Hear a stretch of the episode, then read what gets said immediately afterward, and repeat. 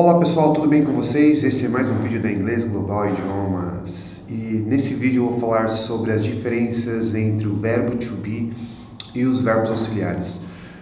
É, apesar de ter feito dois vídeos diferentes antes sobre verbos auxiliares e verbo to be, é, muitos ainda têm dúvidas sobre esses dois pilares gramaticais da língua inglesa que é tão importante para nós termos a base do idioma, para fazermos frases, para fazermos perguntas.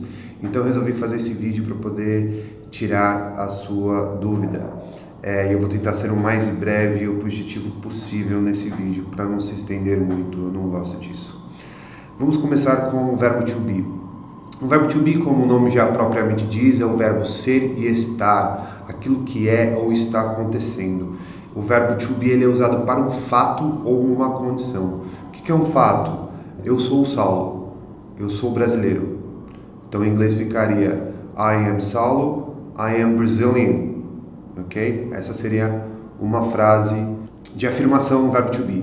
Se eu fizesse uma frase na segunda pessoa do verbo to be ficaria, por exemplo, você está me assistindo agora. You are watching me now.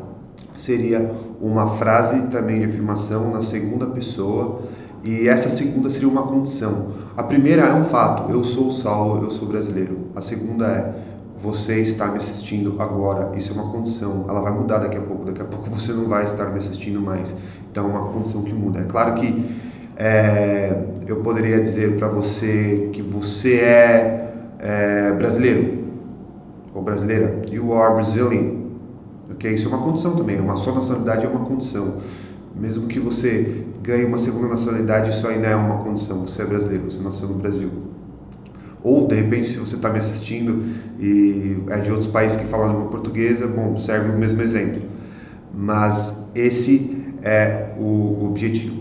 E o verbo to be, ele é tão forte que ele não precisa de auxiliar para poder fazer pergunta, ele se auto se sustenta na hora de fazer uma pergunta. Nós simplesmente colocamos é, o verbo to be na frente do sujeito e nós transformamos a frase em uma pergunta. Por exemplo, você está me assistindo agora? Are you watching me now?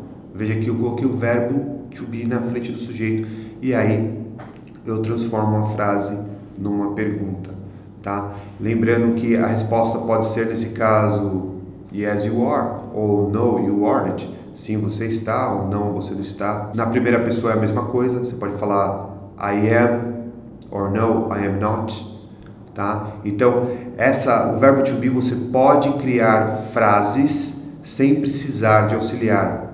Na hora de fazer pergunta, você simplesmente pega o verbo to be e coloca na frente do sujeito. Lembrando que os verbos to be são I am, you are, he is, she is, it is, we are, you are, they are.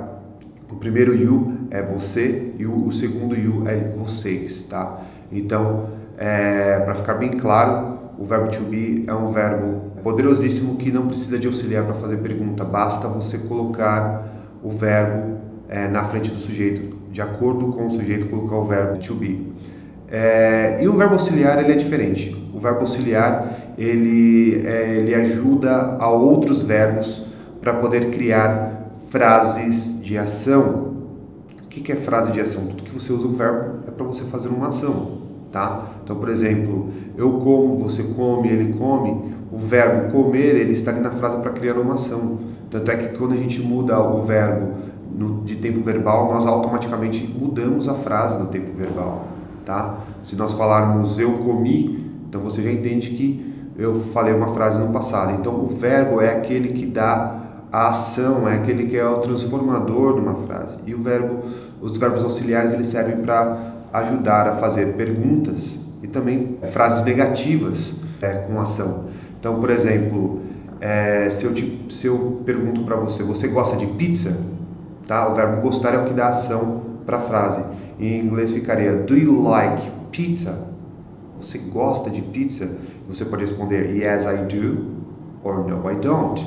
Sim, eu gosto ou não, eu não gosto. Ou você poderia responder de forma completa, da mesma forma como a gente responderia em português: Yes, I like pizza or ou I don't like pizza. Eu não gosto de pizza. Então, como você coloca um not na frente do verbo auxiliar, você transforma ele numa frase negativa. Lembrando que o do fica don't e o does fica doesn't, tá? Então, para poder fazer a frase não, é, negativa de ação, você coloca don't or doesn't.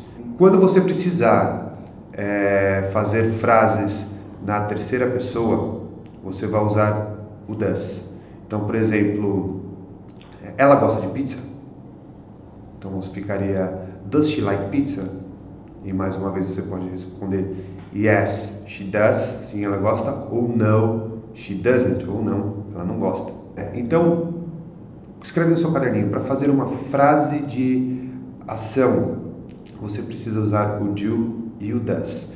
Lembrando que do se usa para do I, do you, do we, do you e do they. Lembrando que o segundo you é vocês. E o does usa para does he, does she and does it. E o it, você sabe muito bem que é usado para coisas ou animais. Tá? Então, é, uma outra dúvida que as pessoas têm muito com relação aos verbos auxiliares do e does é que eles são parecidos com o verbo fazer, que é do e does também. Então, por exemplo, eu vou te dar um, um outro exemplo aqui. Você gosta de fazer exercícios físicos? Do you like to do physical exercises? Então, o primeiro do é auxiliar e o segundo é o verbo fazer. Se fosse na terceira pessoa, ficaria Does she like to do physical exercises? Ela gosta de fazer exercícios físicos? E mais uma vez você pode responder se é na sua primeira pessoa, yes I do, sim eu gosto, no I don't, não eu não gosto.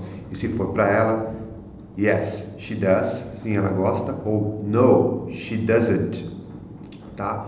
Então essa é a diferença entre os verbos auxiliares e o verbo fazer, que é muito parecido, mas é o que realmente faz a diferença numa frase. É, bom, espero que tenha ficado claro esses dois exemplos, essas duas diferenças entre o verbo to be, que é um verbo para fazer frases e perguntas é, de fatos é, ou condições, e o auxiliar, que é um verbo que ajuda os outros, é, que é o verbo auxiliar que ajuda os outros verbos a fazer é, frase de ação, porque esses não têm força como o verbo to be para fazer essas frases.